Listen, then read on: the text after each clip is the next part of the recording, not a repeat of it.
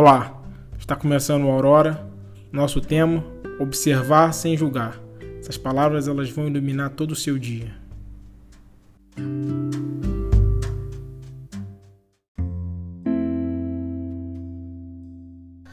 Sinceramente, eu estou convencido de que eu não devo rotular mais nenhuma pessoa.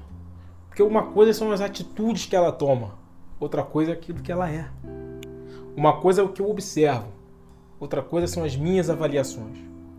Se rotulamos uma pessoa apenas pelas suas obras, num limitado espaço de tempo, eu posso estar cometendo uma severa injustiça.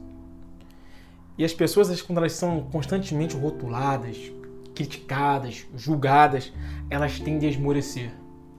É muito difícil continuar na caminhada quando você tem uma chuva de pedras de críticas a todo momento sobre a sua vida. Há um poema de Marshall Rosenberg sobre esse tema que diz: Eu posso lidar com você me dizendo o que eu fiz ou deixei de fazer, e posso lidar com suas interpretações, mas por favor, não misture as duas coisas.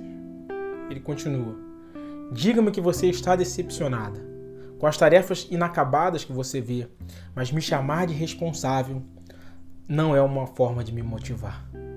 Ele termina. É preciso então necessariamente nós separarmos a nossa observação, aquilo que a gente vê e o que, que é nossa avaliação, o que, que a gente entendeu a partir daquilo que a gente viu. Existe uma diferença muito grande sobre isso. Tem uma frase de um filósofo indiano que ele diz que observar sem avaliar é a forma mais elevada de inteligência humana.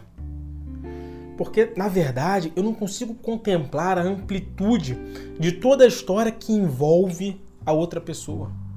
E mais, as minhas avaliações, elas não são um porto seguro da verdade.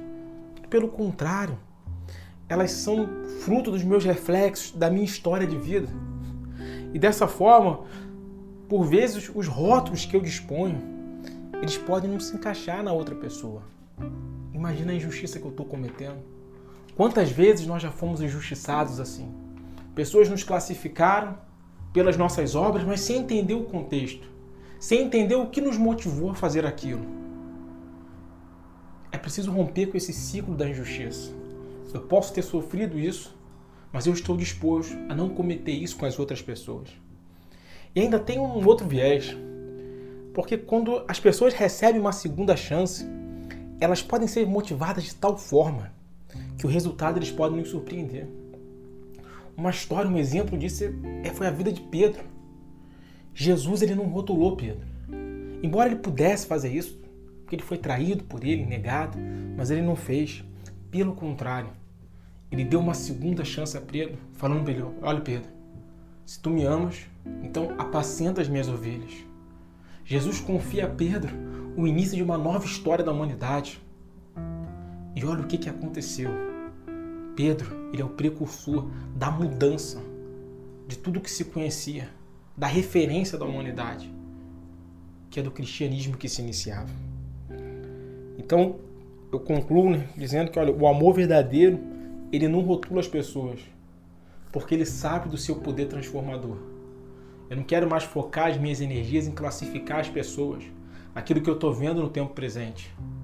Mas eu quero focar as minhas energias na transformação. Não naquilo que elas estão sendo agora, mas naquilo que eu sei que elas podem se transformar no futuro.